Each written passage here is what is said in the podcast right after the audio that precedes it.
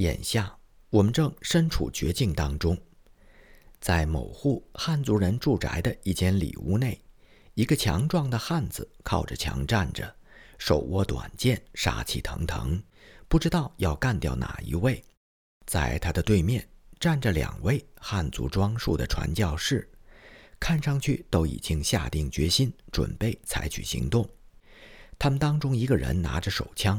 在距离那位汉族男子一胳膊远的地方，抬起枪来瞄准他的脑袋，颇为严厉地喊道：“一、二。”不远处站着一群汉族人，他们都诚惶诚恐地望着。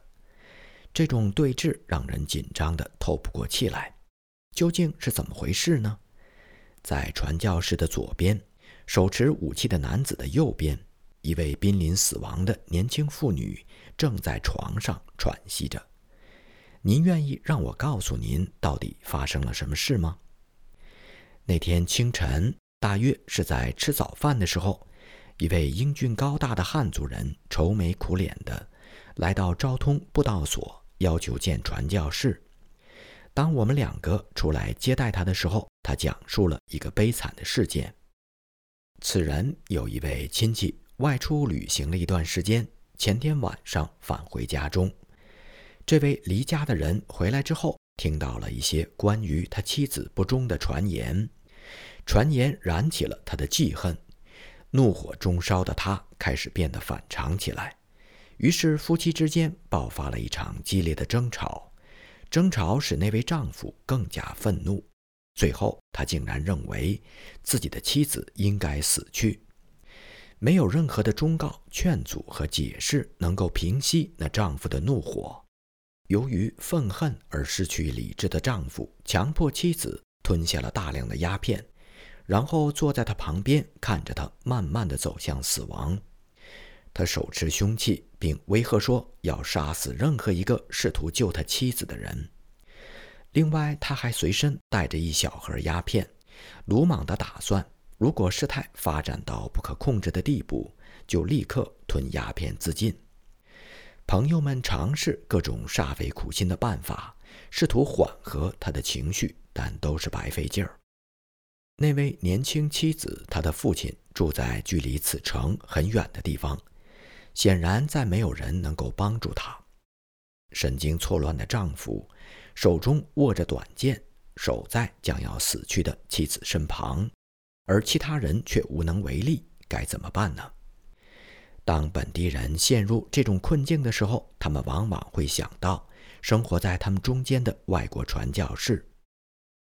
据我所知，有一年在昭通府，由于吞噬鸦片企图自杀而向传教士寻求帮助的病例，大约有一百起。因此，当这位相貌堂堂的汉族青年一大早赶到布道所来，也是十分自然的事。我们即刻动身。濒死的年轻女人在旁边注视着她的丈夫，短刀和一瓶鸦片，这时浮现在我们的眼前。此情此景让我们觉得似乎是赶去帮助英国的同胞和基督徒。我们匆匆忙忙地穿过了几条街道之后，很快就来到出事的地点。这是一座富人家的宅院。我们被领进客厅，很大的一间房子，阳光充足，家具精美。在那里，我们待了几分钟，一边喝着小杯子的中国茶，一边心急火燎地等待去见那位正在被谋杀的妇女。送信的人匆忙地来回跑着，同其他的中国人窃窃私语，但我们仍然没有被带到悲剧正在上演的现场。我们都快急死了。而那些最应该着急的人，现在却慢条斯理地拖延着时间。最后，我们被要求什么也不要做了，因为那位丈夫扬言要杀死任何一个干涉这件事情的人。大家都害怕我们出事，但他们真的不明白英国传教士们的心情。如果不去试试能否把一个年轻的女子从一个疯狂的丈夫手中解救出来，那才是荒唐透顶呢。我们提议拆下一扇门来，顶着它冲向谋杀者，凭借门板的重量把他压倒。但其他人拦着不让我们这样做。于是大家又商议了一阵儿，就请来和我们一道来的两位汉族朋友当中的一个去找一支手枪。如果谋杀者企图服毒或用凶器来攻击，我们就用火药和子弹去还击他，用十九世纪的武器对付九世纪的兵器。我们找来一支中国仿制的左轮手枪，这真是一场没有把握的战斗，因为在使用这支手枪之前，你无法确定子弹会从哪头射出来。急匆匆地制定好作战计划之后。就开始向谋杀现场行进。我们排成一路纵队，穿过院子，通过一条狭窄的走廊，绕过拐角，然后右转，进入出事的房间。在那里，谋杀者正靠着、正对着我们的墙。我们尽量微笑地面对他，然后瞥见在他旁边的床上有一位年轻的女子。正在等待着死亡或是其他难以预料的结局。我们虽然面带微笑，内心却是义愤填膺。我们近前去和那位丈夫谈话，同时也仔细地观察他。短剑就藏在他那个中国式的宽大长袖里，而我同伴也把手枪藏在自己的中国式的宽大长袖里。在这斗士当中，双方怒目相向。空气紧张的都快要爆炸了，接下来将会发生什么事呢？事态在慢慢的向前进展。神经错乱的丈夫转向他的朋友，说道：“这是什么意思？为什么把外国人带到这儿来？谁把他们带来的？把他们送回去。”我的朋友把右手伸进袖子里，迅速且冷静地拔出手枪。手枪在面前的闪现。使对手大惊失色。现在我们掌握了主动权。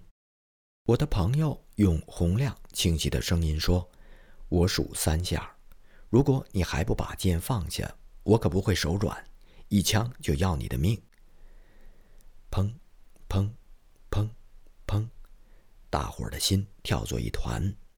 就听见他喊道：“一，二。”正当三要说出口的时候，只见对方用双手捂住脸，这一动作制止了致命的子弹。一切正像我们期待的那样。现在不用证实，子弹会从这把古怪手枪的前头还是后头射出来，可真是万幸。现在胜利在望，手枪被交到我手中，与我同来的传教士和两位中国朋友猛扑过去。经过一场凶猛激烈的格斗之后，谋杀者无力地倒在地上，束手就擒。有人送来了绳子将他捆住，短剑和鸦片也给缴获了。他被送到另外一个房间，由我拿着那把可恶的手枪看管他。在那里待了大约两个小时。从小长到大，我一直没碰过枪，因此我感到非常紧张。尤其是那把没有把握的枪。然而，躺在地板上的那位丈夫更是惊恐万状，只不过他的惊恐写在脸上，而我的却藏在心里。看来，纸老虎有时候也能吓唬人。在另外一个房间当中，我的传教士朋友正在努力抢救那位丈夫年轻妻子的生命。起初，他拒绝救治，并且说。即使这次把她救活了，她丈夫以后还会谋杀她，因为她丈夫太气愤了，将永远都不能原谅她。但是我们可不愿意放弃到手的胜利。经过几个小时的奋斗，年轻的妇女终于脱险，我们都感到非常欣慰。那位丈夫现在也冷静下来，他开始忏悔，并且许诺说，如果放了她。他将保证不会再发生类似的事。最后，我们答应了。于是，这位精疲力竭、垂头丧气的丈夫就被他的朋友们安置到另外一所宅院当中。傍晚时分，我们回到了自己的家中，又饿又累又兴奋，还十分的感恩。我们曾经处境凶险，但上帝救我们脱离了凶险。还有一个就是救活了一条性命，或许是两条，因为如果妻子死了，丈夫可能会为了逃脱罪责而被迫自尽。这件事过去一两天之后，还是当初那位寻求帮助的高大英俊的汉族人，又一次站在了我们的院子中央。他领了一位仆人，还背来两个竹篓，里面装了一些鸡、鸭和其他的物品。他们拿这些东西来感谢传教士所提供的帮助。大家都面带笑容，说了许多客气话。很快，他起身告辞，走出大门，来到布道所外面的街上。我们一直送他到门外，在台阶上停下了脚步。然后，中国人和传教士面对面站好，表情庄重地向对方深深鞠躬，一句话也没有说，就分别了。于是，一支手枪、一把短剑、一瓶鸦片、一位怒火中烧的丈夫和两位传教士的故事，就此结束了。